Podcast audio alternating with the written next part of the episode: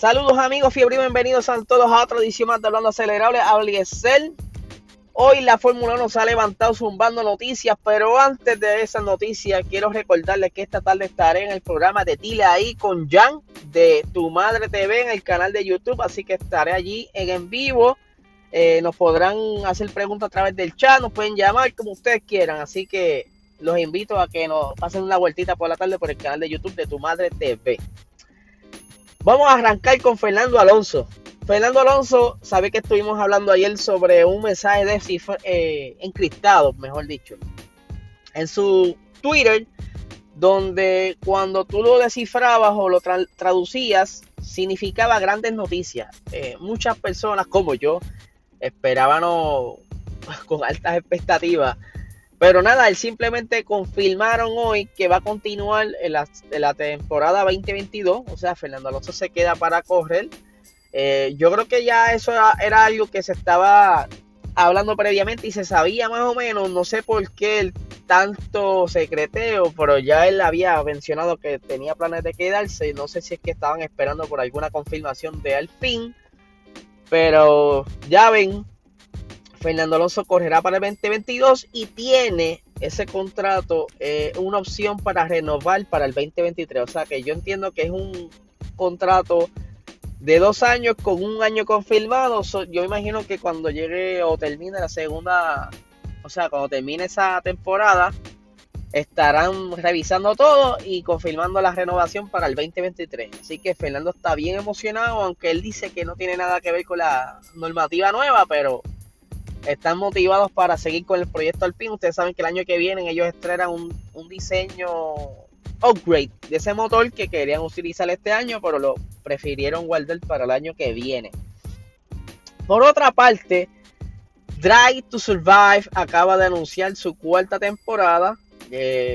Netflix hizo el anuncio hoy o durante la madrugada Ustedes saben que ayer incluso estuvimos hablando un poquito de la importancia de esta serie, es que en la búsqueda de recuperar esos fanáticos que habían perdido y una manera más fácil de venderles a fanáticos nuevos la idea de enfiebrarse con la Fórmula 1 ya que es algo bastante comprimido, lo hacen de esta manera tan interactiva, dramática, que captura a las personas rápido, ya que las personas en vez de ver un, un piloto están viendo un personaje de una serie. Yo creo que eso es lo, interesante, lo, nítido de esta serie.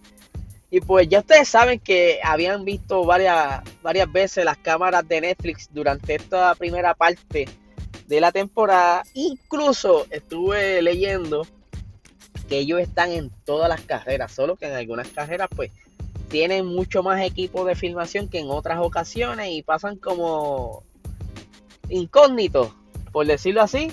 Y pues no hay mucho, mucho ruido, pero ellos están siempre porque si, si yo fuera yo que estuviera pendiente a capturar esos momentos importantes, yo no puedo esperar a, a decir, mira, pues yo voy para esta cajera, para la otra no, para la otra sí, para la otra no. No, porque tú no sabes cuándo va a pasar lo interesante. Así que lo mejor para tú, poder tener material para trabajar esa serie es que tú vayas a todas las carreras.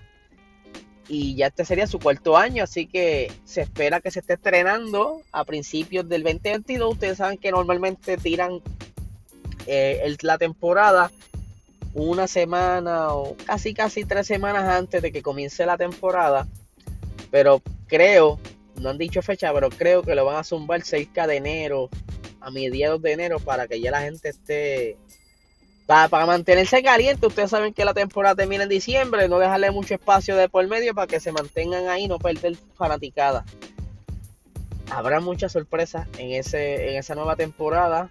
Ya veremos qué, qué anuncio eh, estarán haciendo próximamente de los adelantos. Ustedes saben que yo hacen un trailer. Vamos a ver qué nos muestran.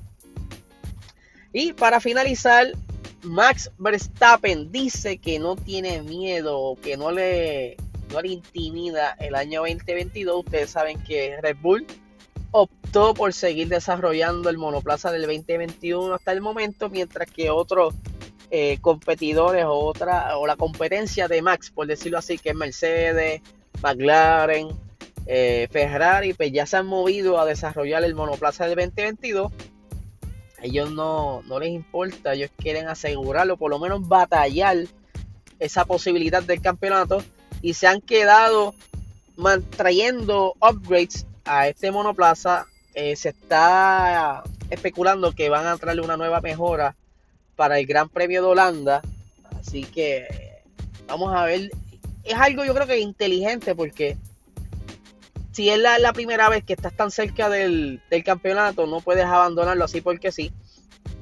Porque me atrevo a apostar que si ellos abandonan, entonces Mercedes retoman para tener ventaja, porque de eso se trata.